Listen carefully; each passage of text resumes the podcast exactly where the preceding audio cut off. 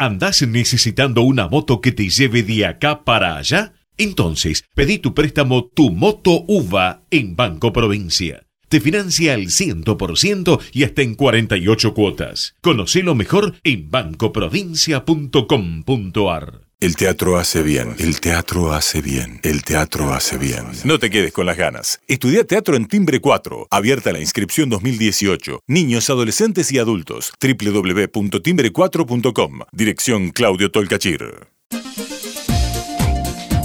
Parque Eólico Arauco. ¿Sabías que un generador de 2.1 megawatts genera suficiente energía para abastecer 2.800.000 hogares por año y el equivalente necesario para regar 2.900 hectáreas de olivos anualmente? Significa no emitir 3.700 toneladas de dióxido de carbono al año. Asimismo, con su potencia de 50 megawatts, permite un ahorro anual de combustible de más de 12 millones de dólares. Parque Eólico Arauco. Presente y futuro. Si sos una verdadera experta en ahorro, escucha. Ya salió la revista Expertas de Abril con Silvina Escudero como nota de tapa y más de 300 pesos en cupones de ahorro Club Día. Conseguila en la tienda Día de tu barrio. Entérate más en www.supermercadosdía.com.ar o en nuestra fanpage. Venite a Día.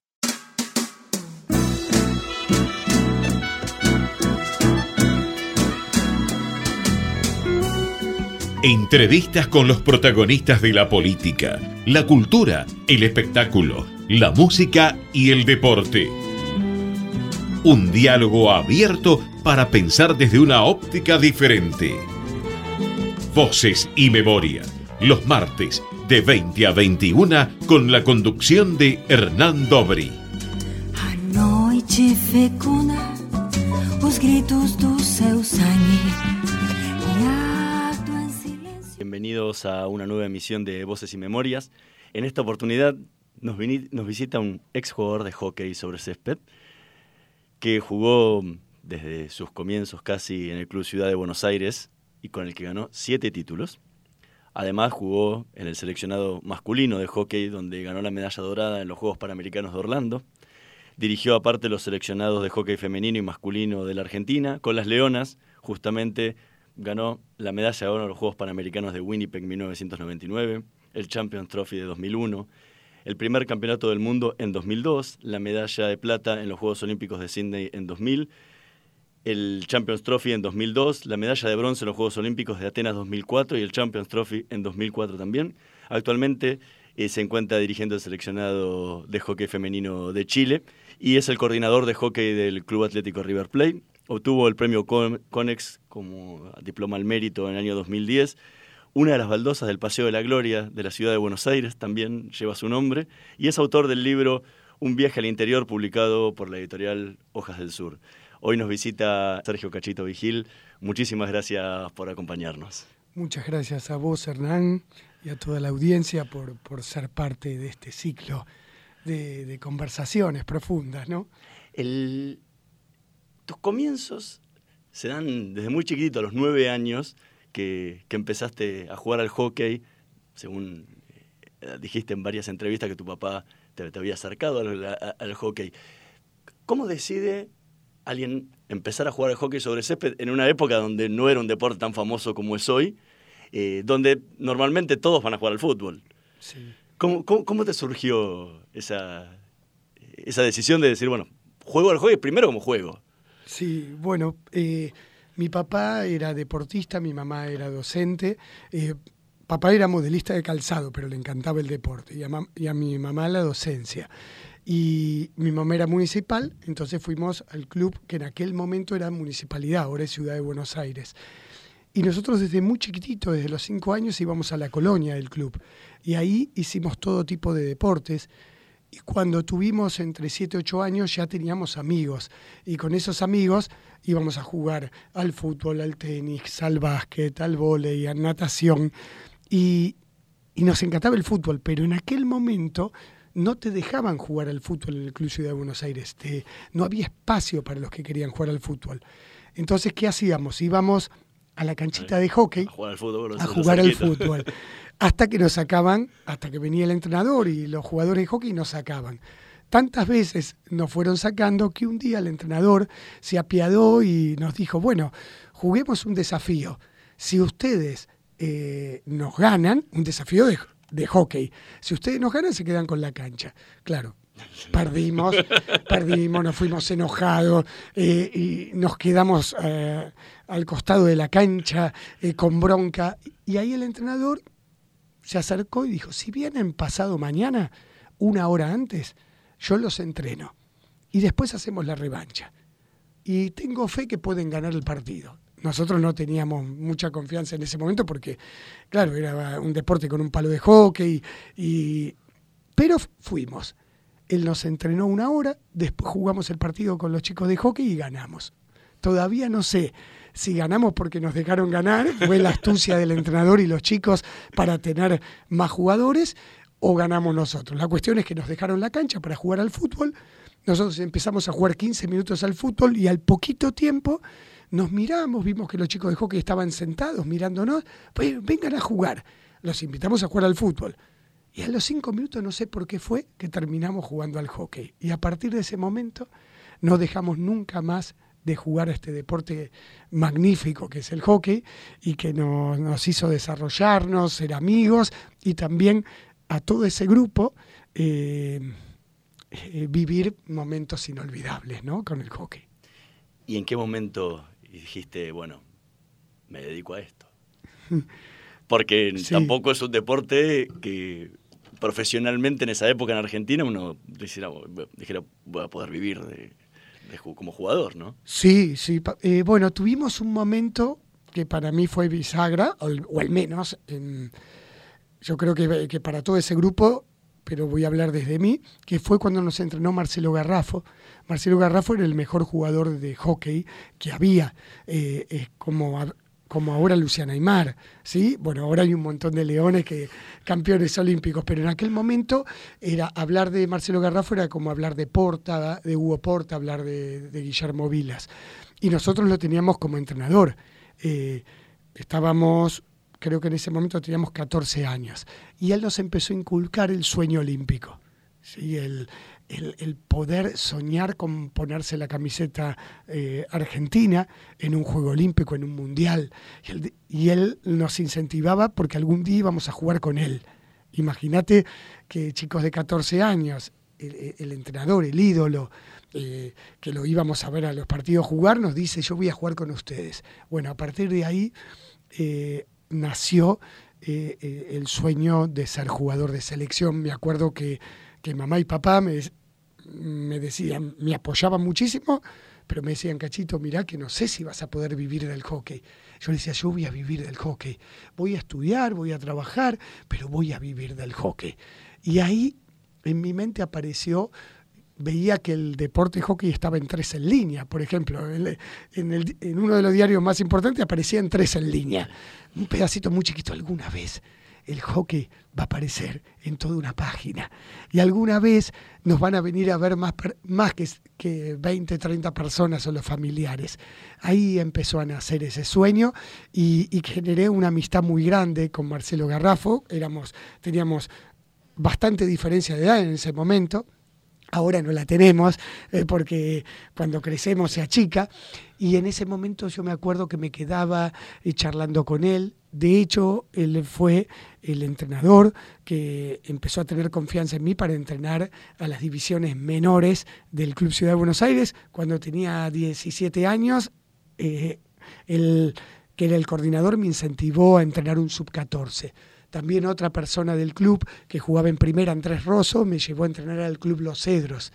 Entonces, Marcelo y Andrés eh, fueron dos personas que tuvieron confianza en mí como entrenador desde edad muy temprana y tuve la suerte de, empezar a ser jugador y entrenador al, mismo tiempo, entrenador de, equipos femeninos y jugador en la parte masculina. ¿Qué te transmitió Garrafo? Eh, Marcelo Garrafo me transmitió eh, los valores esenciales del deporte es tener amor por lo que hacemos. Eh, me transmitió pasión, me transmitió pensar el juego, y me, me, transmitió el sueño de que podíamos llegar a ser eh, el mejor equipo del mundo. Me, me, enseñó a soñar que Argentina podía ser campeón mundial, campeón olímpico.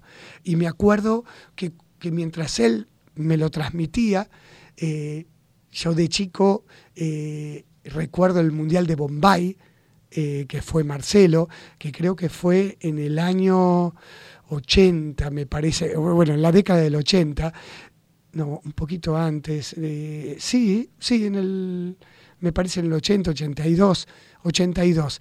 Y, él iba con, el sueño de ser campeón mundial y nosotros hinchando por él, había, no había televisación en aquel entonces y el equipo salió último.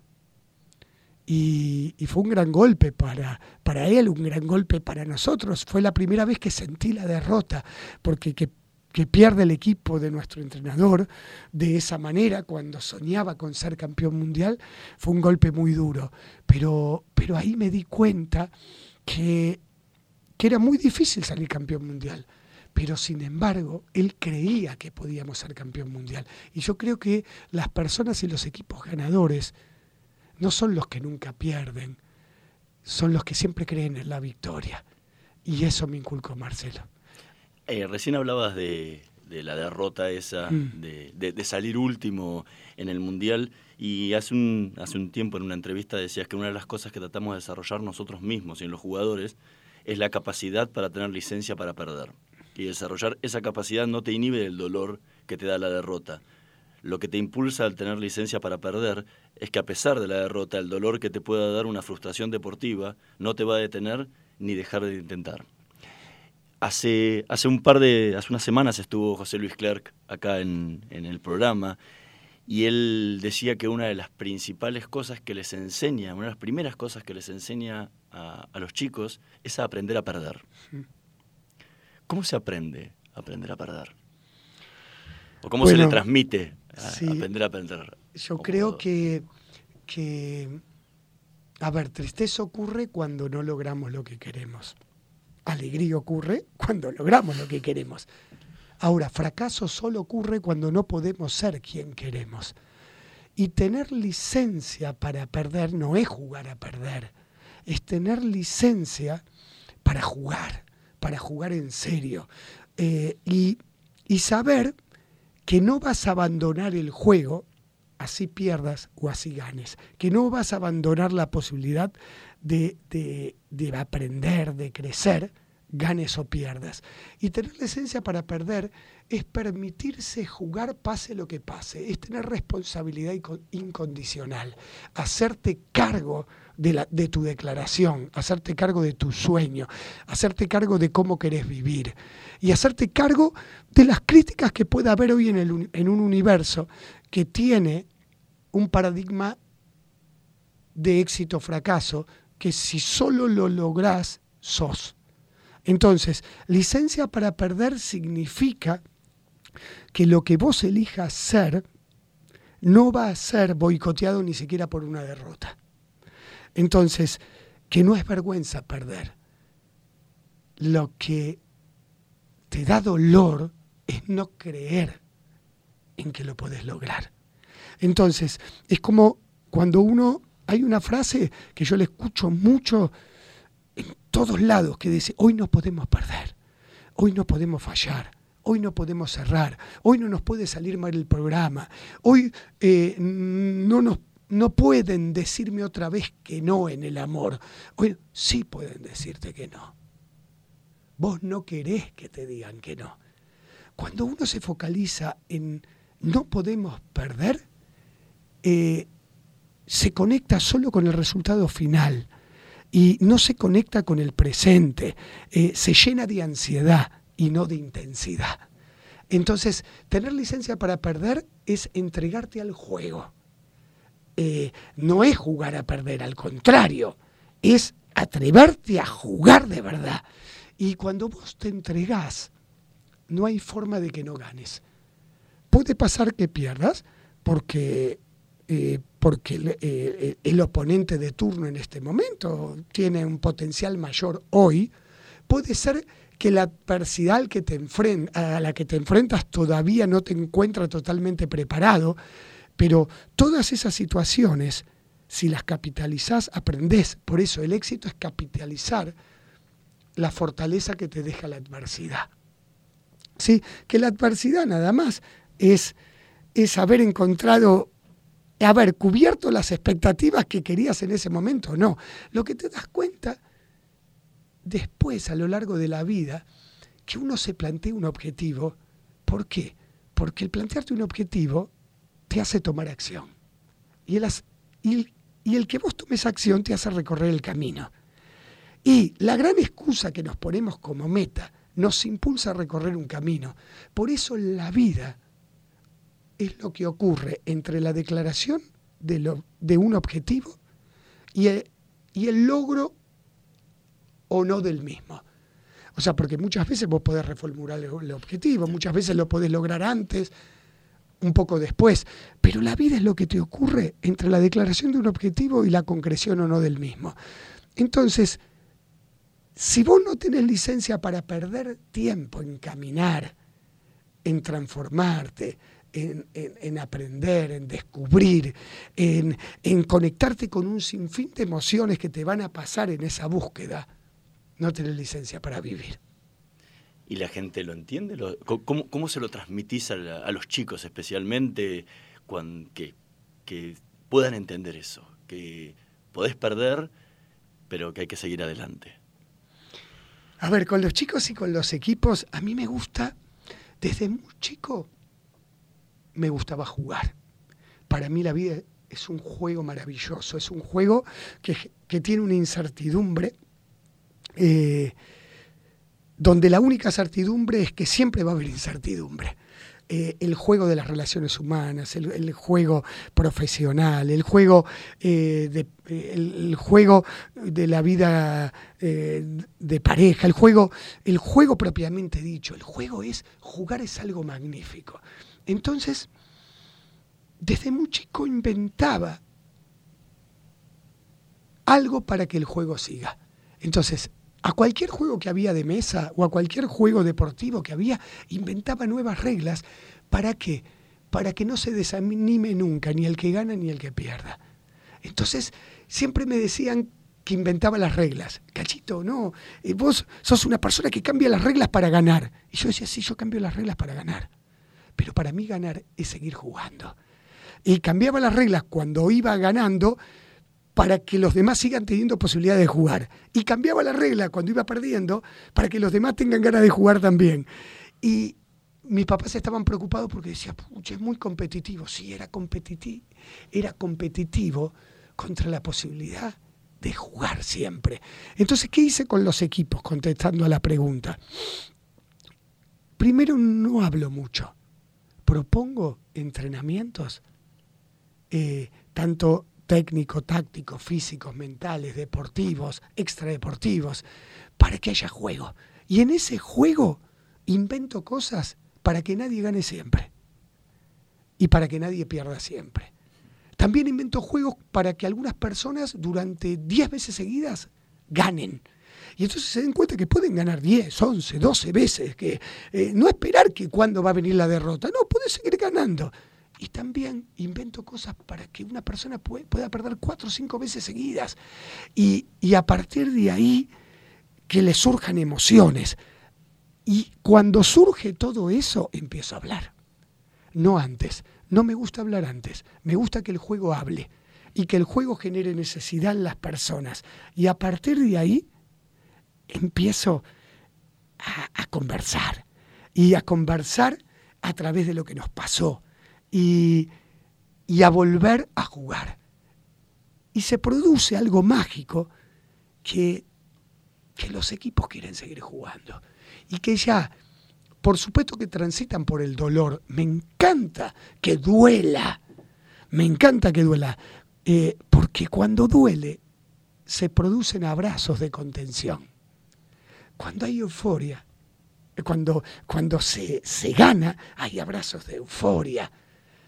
Cuando se pierde, hay abrazos de contención y agradecimiento. Cuando se gana, hay abrazos de euforia y agradecimiento. Cuando se gana, se llora y se recuerda el proceso. Cuando se pierde, duele el proceso, pero después que pudimos gestionar esas emociones, empezamos a valorar el proceso. Y lo que trato es de que vamos a jugar con otro, pero es un otro con nosotros, que es un colega de, de la vida que quiere lo mismo que nosotros. ¿Qué quiere? Quiere encontrarse, descubrirse, quiere ser abrazado, quiere ser reconocido, quiere ser amado, quiere ser valorado, quiere tener confianza. Que todo lo que hacemos para ganar el juego de la vida en cualquier circunstancia es para encontrar confianza, respeto, reconocimiento. Como decía, un abrazo fuerte. Entonces le propongo a los equipos que empecemos, les pregunto, ¿para qué querés ganar? ¿Para qué querés ganar un título del mundo? ¿Para qué querés ser el mejor bailarín de la fiesta? ¿Para qué querés ganar el premio? El, el, no sé, el, Oscar, el rating, lo que, fuere, ¿Para qué querés ganar?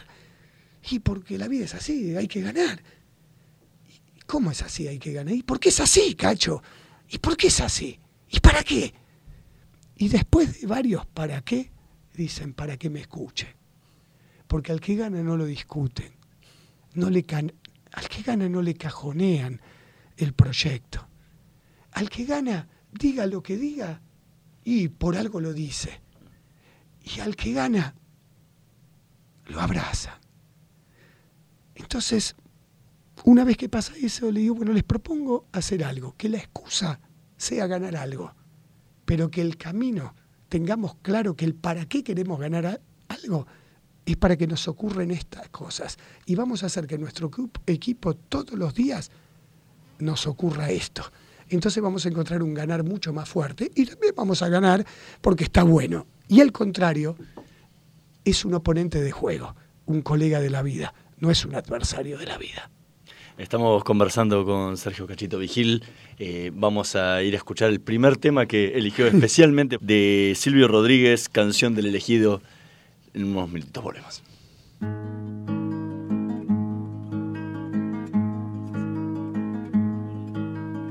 Siempre que se hace una historia, se habla de un viejo, de un niño o de sí.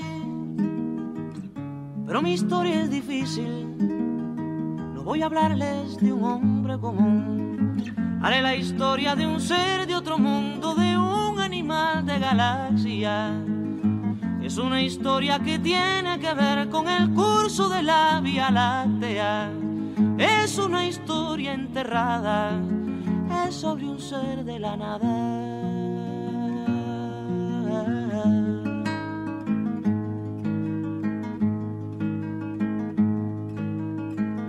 De una tormenta en el sol de una noche el penúltimo mes. Fue de planeta en planeta buscando agua potable. Quizás buscando la vida, buscando la muerte, eso nunca se sabe. Quizás buscando siluetas o algo semejante que fuera adorable, o por lo menos querible, besable, amable.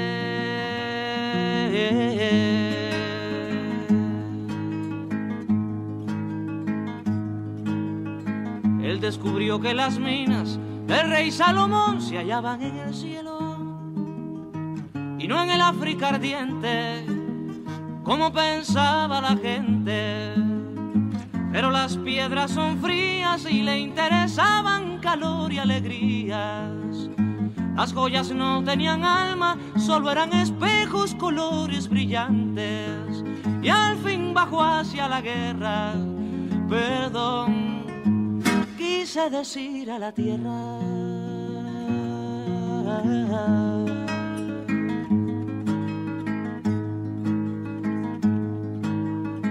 Supo la historia de un golpe, sintió en su cabeza cristales molidos comprendió que la guerra era la paz del futuro. Lo más terrible se aprende enseguida y lo hermoso nos cuesta la vida. La última vez la vi entre humo y metralla, contento y desnudo. Iba matando canallas con su cañón de futuro. Iba matando canallas con su cañón de futuro.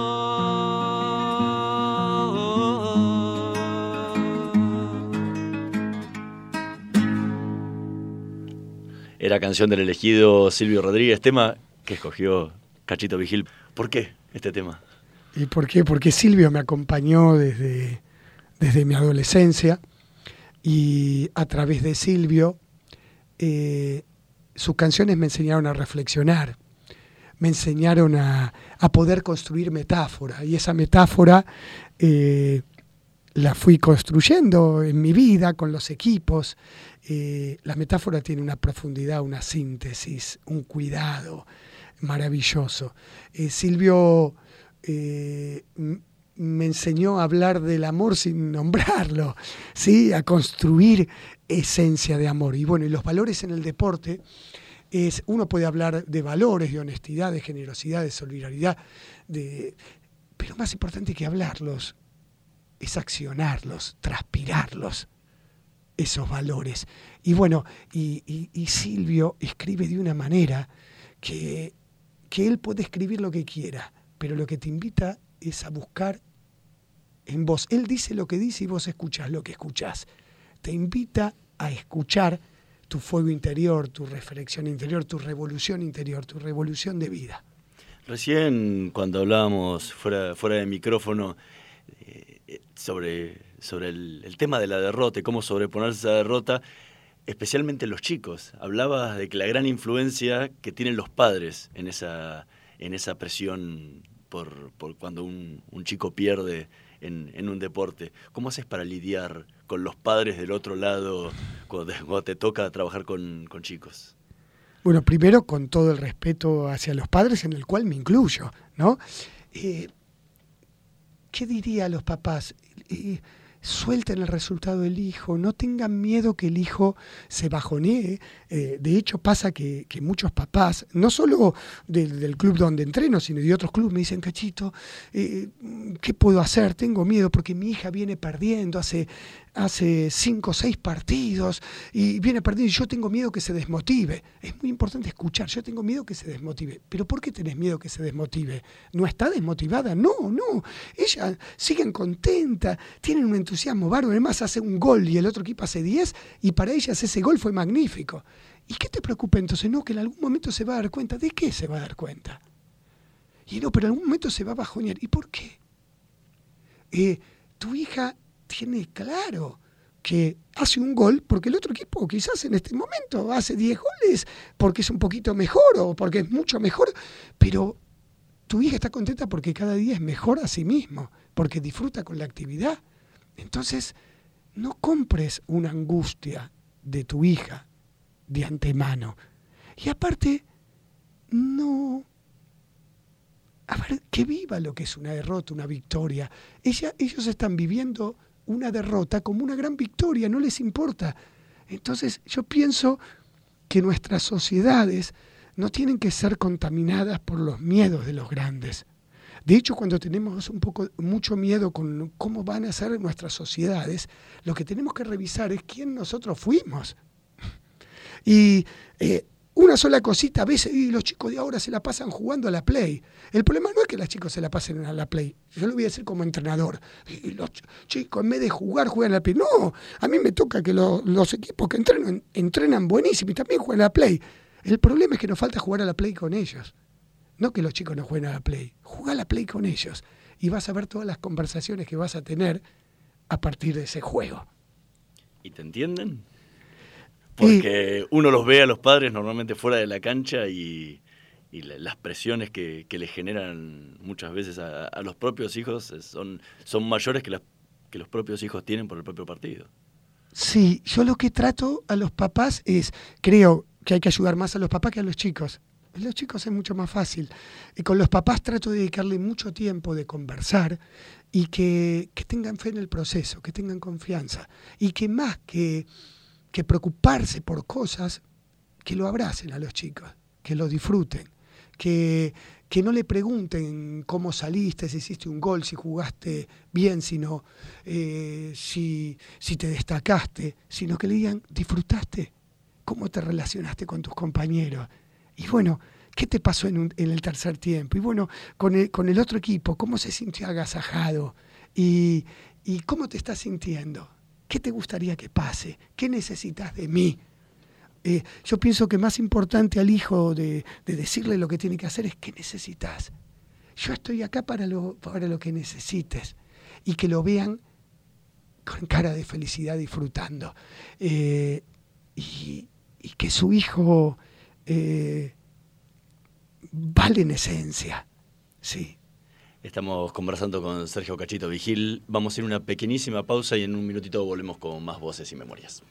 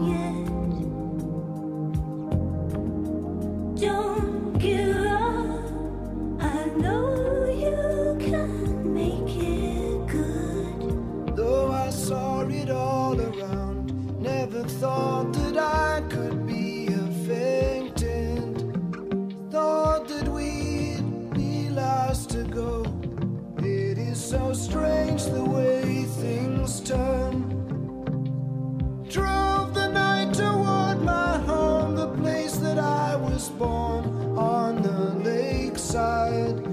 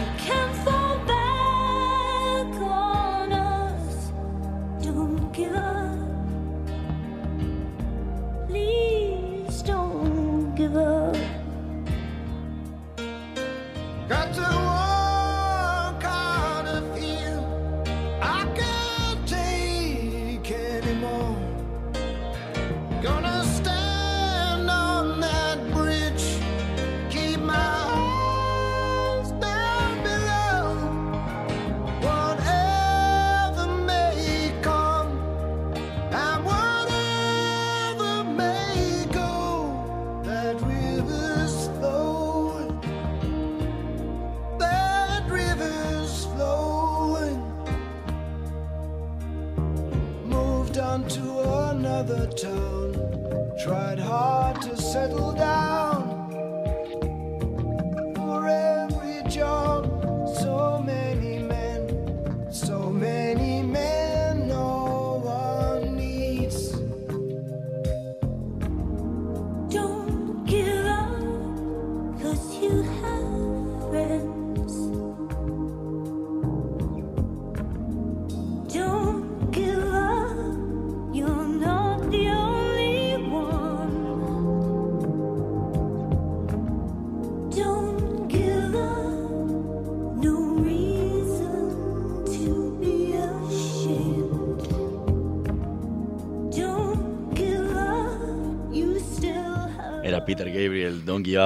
Tema elegido por Sergio Cachito Vigil para Voces y Memorias. ¿Por qué este tema y por qué Peter Gabriel?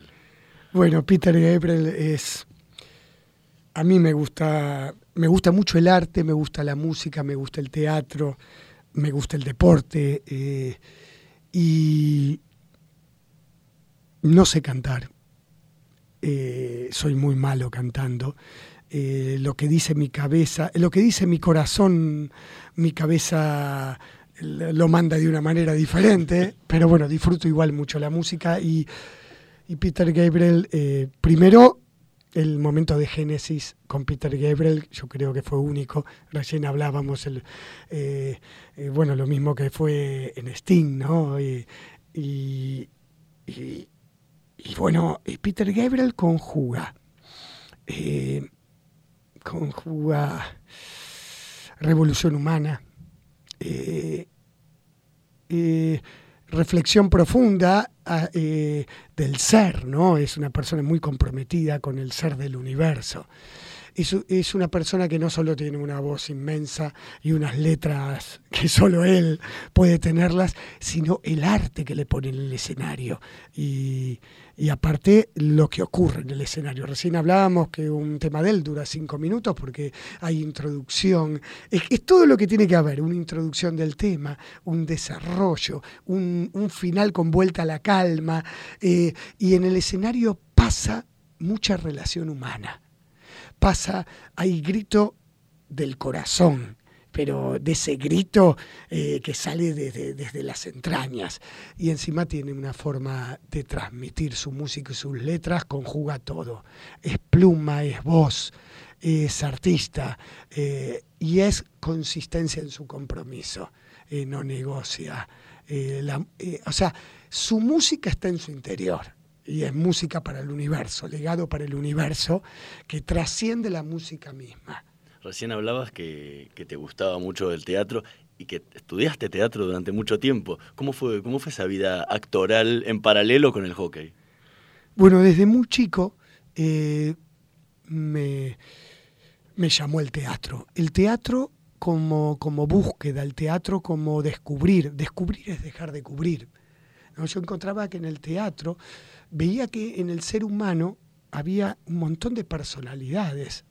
Eh, eh, cada persona eh, veía el mundo de determinada manera y se contaba un cuento diferente y accionaba de forma diferente, en personalidad, en temperamento. y, y, mi vida es descubrir al ser humano. Y entonces veía que, que día a día pasaban emociones en el cuerpo. Nos pasaba desde chico pude distinguir eh, la tristeza, la angustia, la bronca, la envidia, la, em, alegría, eh, la euforia, eh, la confianza, el miedo, la desconfianza, y que, y que también veía que esas emociones me disparaban a acciones y me hacían ser todos los días un ser diferente, pero, o sea, me proponían ser un ser, y después había un corazón primero que decía, no, no, yo quiero otra cosa.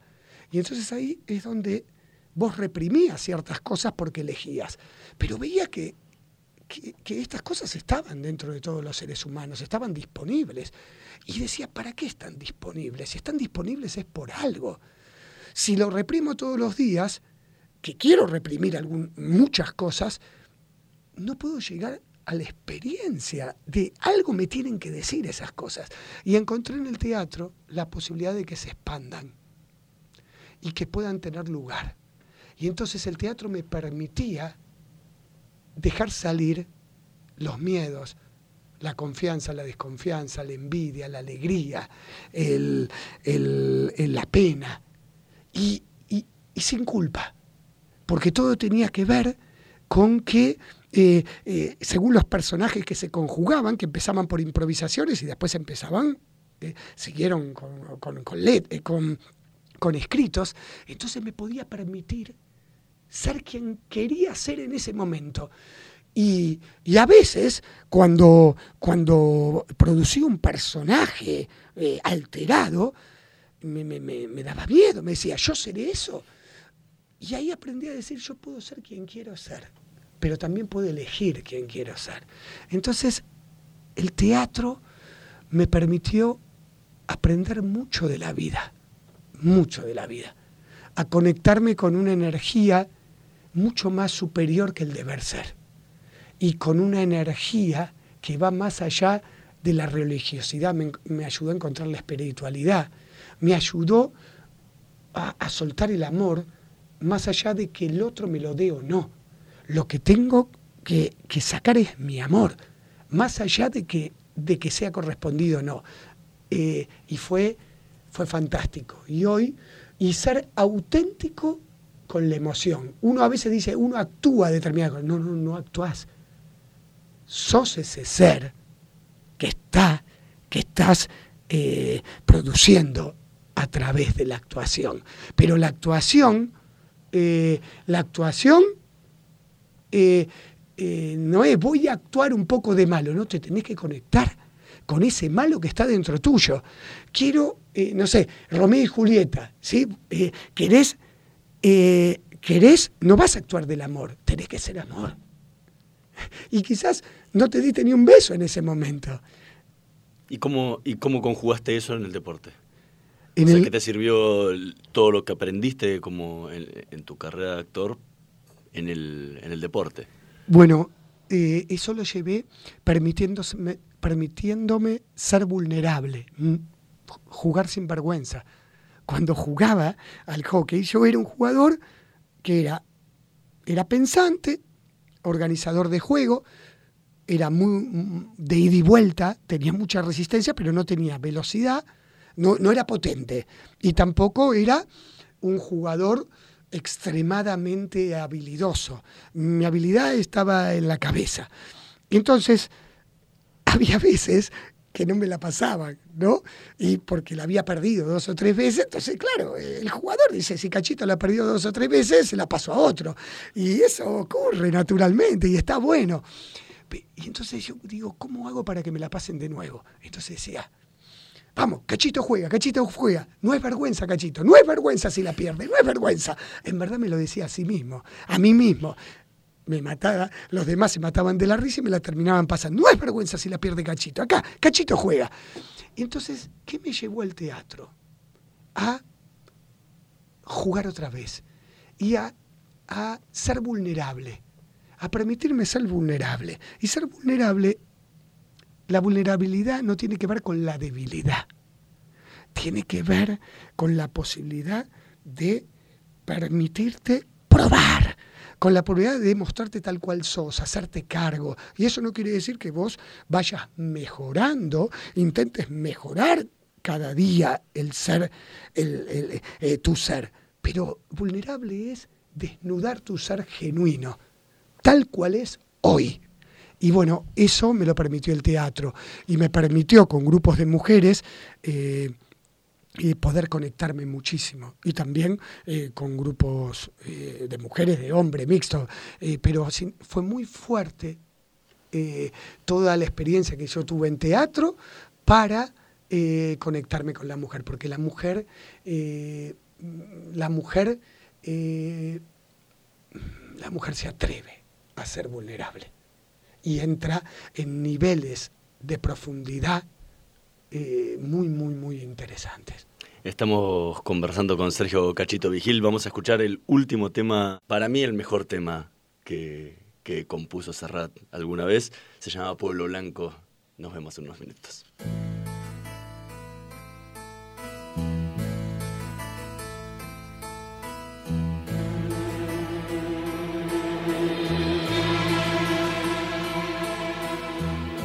De un barranco, duerme mi pueblo blanco, bajo un cielo que a fuerza de no ver nunca el mar, se olvidó de llorar. Por sus callejas de polvo y piedra, por no pasar, ni pasó la guerra, solo el olvido camina lento, bordeando la cañada, donde no crece una flor ni trasuma un pastor. El sacristán ha visto hacerse viejo al cura, el cura ha visto al cabo y el cabo al sacristán y mi pueblo después vio morir a los tres. Y me pregunto por qué nacerá gente si nacer o morir es indiferente.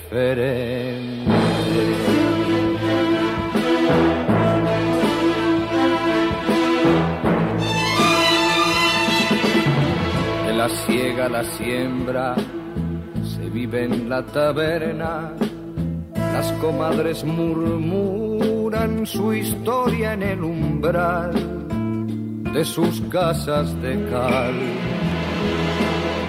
Y las muchachas hacen bolillos, buscando ocultas tras los visillos a ese hombre joven que noche a noche forjaron en su mente.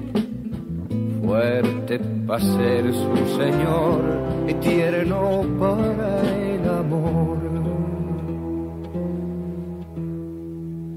Ellas sueñan con él y él con irse muy lejos de su pueblo y los viejos sueñan morirse en paz y morir por morir, quieren morirse al sol. La boca abierta al calor, como lagartos medio ocultos tras un sombrero de espanto.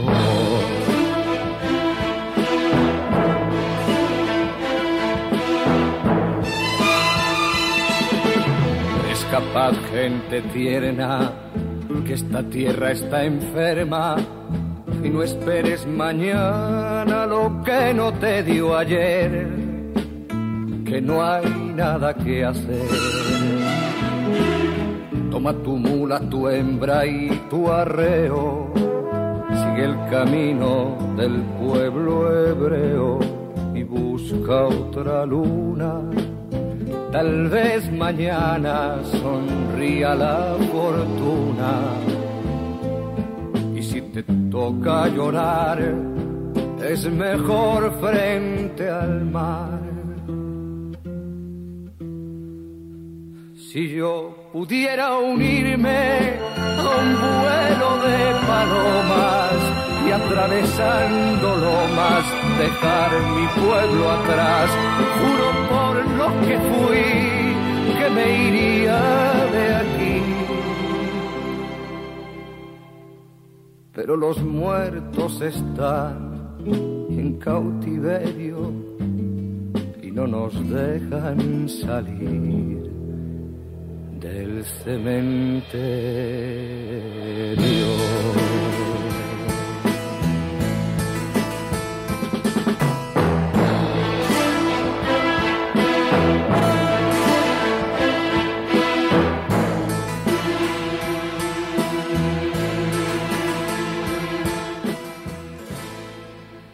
Juan Manuel Serrat, Pueblo Blanco, temón que, eligió Cachito Vigil en Voces y Memorias. ¿Por qué este tema? Bueno, primero qué lindo que hayamos compartido tres temas sintiendo tan parecido. Eh, bueno, este tema te enseña, bueno, primero este tema, porque la persona que me acarició el alma y que me la sigue acariciando, y sueño que nos acariciemos el alma hasta el último día, que es Marcela Inés Manes, mi esposa, cada vez que lo escuchamos juntos, es su tema preferido. Y, lo vivimos como lo vivimos nosotros acá, ¿no? Porque, Confidencia, lo, cantamos todo el, toda la pausa. y es un homenaje a ella, eh, es un homenaje a Permitiste vivir, es un homenaje a, a atreverte a salir de esas fronteras del encierro, eh, de la muerte en vida, ¿no?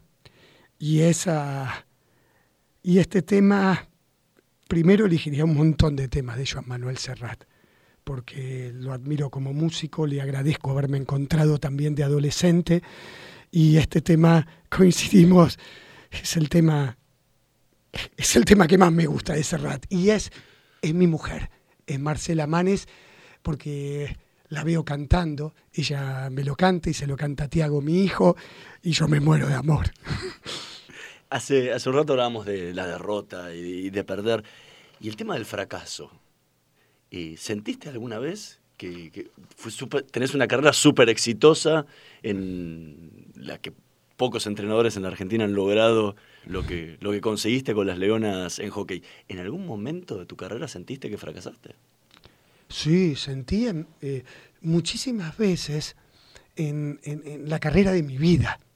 Eh, y, y, las veces que no me atreví a ser quien quería ser por miedo a fracasar, eh, por miedo a conservar un prestigio que hoy puedo decir que el prestigio no es conservar los logros, el prestigio es seguir conservando la pasión y las actitudes que te llevaron al logro.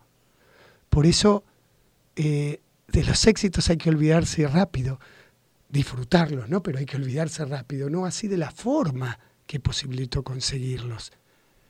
Eh, ¿Cuáles fueron esos fracasos que decís? Esos fracasos, por ejemplo, cuando me...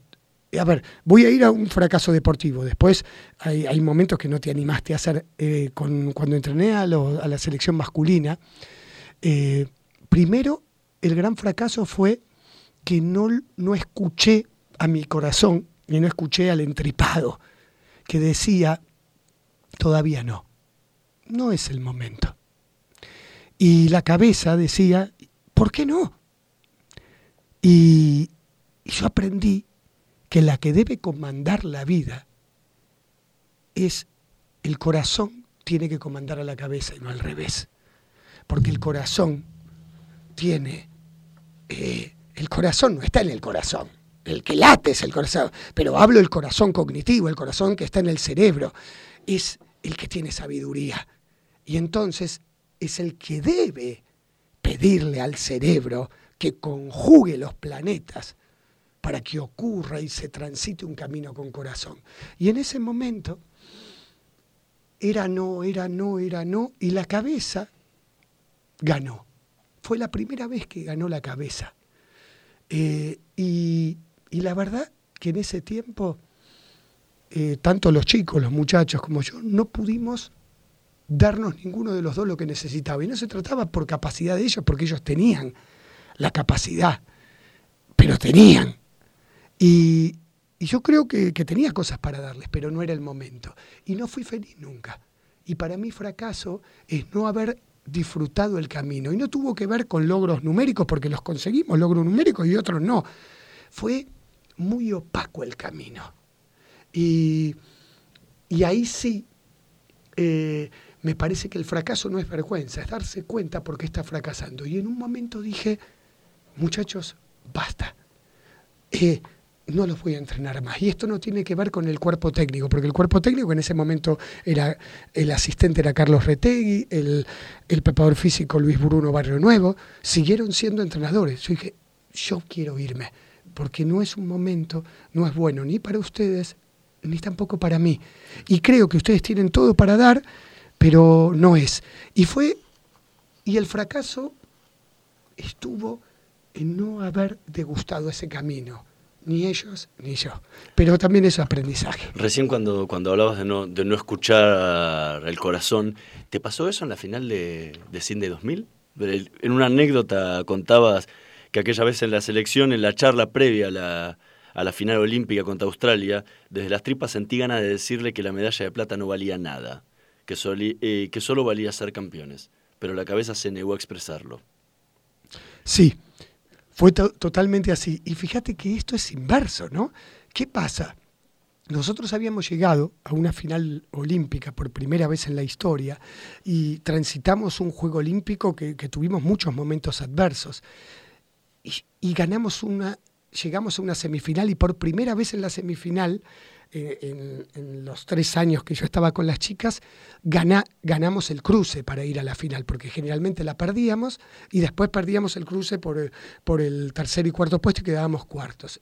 Y no solo la ganamos, sino la ganamos 7 a 1 en una fiesta de hockey. Y por primera vez ya teníamos lo que siempre soñábamos, que era la medalla. Ya, eh, porque cuando jugamos por el tercer y cuarto puesto, podés conseguir el bronce o quedarte, sin o quedarte afuera. Acá ya teníamos. Y claro, y, y el equipo había, había sufrido, entre comillas, tanto para llegar ahí. Y la tripa me decía, en este momento eh, a ver, en ese momento teníamos ganas de ser amorosos, de, de, disfrutar el camino. Y la tripa me decía, tenés que pelearte con tus jugadoras en este momento, tenés que decirle que no ganó nada. Y no lo decía la cabeza, lo decía la tripa. ¿sí? Eh, y, y lo decía, el corazón decía, tenés que hacerlo, tenés que hacerlo. Y la cabeza decía, no, porque no, no tires abajo todo esto, porque si perdemos, no va a valer la medalla de plata pero podés ganar, decía esto, pero si perdemos, no. Y si total, eh, ya ahora es oro, ya es oro, y de hecho era oro, porque a, partir de esa medalla se transformó todo. Pero el corazón y la tripa decía, el oro. Y no, eh, no supe entender que la tripa y el corazón no me hablaban de oro metal, me hablaban de oro de un oro mucho más grande. Y también que si podía haber ese oro más grande, se podía ganar el oro. Bueno, la cuestión que ganó la cabeza. El equipo, todos lo sufrimos, el, haber perdido la final, pero al poco tiempo ya estábamos valorando esa medalla de plata que fue de oro. Pero hubo algo muy fuerte. Cuando después hablé con el entrenador contrario, me miró, me felicitó, por todo el camino recorrido. Me dijo, nosotros sabíamos que íbamos a jugar la final con ustedes. Y sabíamos que era la primera vez que podíamos perder. Nosotros éramos un equipo mejor que el de ustedes, pero en esta final ustedes estaban preparados para ganar. Pero ustedes no lo sabían. Y esta final, Cacho, vos no invitaste a tu equipo a ganar. Invitaste a llegar hasta acá. Disculpame lo que te diga, lo podés tomar como quieras pero vos no invitaste a tu equipo a ganar. Sí lo invitaste haciendo la táctica, todo, pero algo que te faltó, pensé en eso. Y cuando me dijo eso fue durísimo, me dio un abrazo, pero dijo, no te hagas problema. En la vida no hay revanchas, pero sí hay nuevos desafíos. En dos años, tenés dos años para construir un equipo campeón mundial pero más allá de que salga campeón mundial, un equipo que se sienta campeón mundial. Acá este equipo se sintió que podía ganar una medalla, pero te faltó algo, hacerle ver que ya eran oro, pero que ya eran oro no porque podían ganar la de plata o la de oro, que ya eran oro en su interior. Esa leona que fuiste construyendo junto con todo tu equipo, ya estaba dentro suyo. Y aunque nosotros quizás éramos un poco mejor en experiencia, en técnica, todo, esa leona que, de ustedes nació se podía devorar hasta el mejor. Pero tranquilo, porque todo es aprendizaje. Muchísimas gracias, Cachito Vigil, por habernos visitado hoy en, en Voces y Memorias y compartido este mediodía con nosotros. Gracias a vos, Hernán, gracias por este momento hermoso de conversación. Y bueno, vos me preguntaste de fracaso, no tengamos miedo al fracaso, fíjense lo que aprendí. Y uno dice, ¿y esa medalla? No se consiguió. Eh, el éxito es poder sacar todo el oro que tenemos adentro. Y si sacamos todo el oro adentro, la puede conseguir la selección masculina, como la consiguió, y seguro en el futuro la va a conseguir también el hockey, el hockey femenino. Pero lo importante es haber aprendido a sacar todo el oro interior. Muchísimas gracias una vez más por, por habernos acompañado.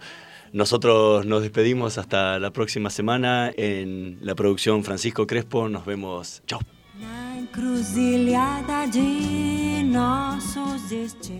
Si sos una verdadera experta en ahorro, escucha. Ya salió la revista Expertas de Abril con Silvina Escudero como nota de tapa y más de 300 pesos en cupones de ahorro Club Día. Conseguila en la tienda Día de tu barrio. Entérate más en www.supermercadosdía.com.ar o en nuestra fanpage. Venite a Día.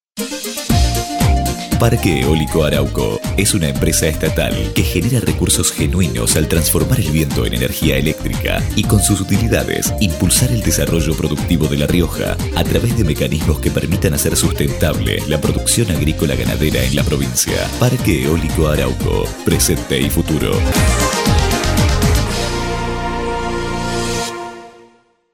El teatro hace bien, el teatro hace bien, el teatro hace bien. No te quedes con las ganas. Estudia teatro en Timbre 4, abierta la inscripción 2018. Niños, adolescentes y adultos. www.timbre4.com. Dirección Claudio Tolcachir. ¿Andás necesitando una moto que te lleve de acá para allá? Entonces, pedí tu préstamo Tu Moto UVA en Banco Provincia. Te financia al 100% y hasta en 48 cuotas. Conocelo mejor en bancoprovincia.com.ar.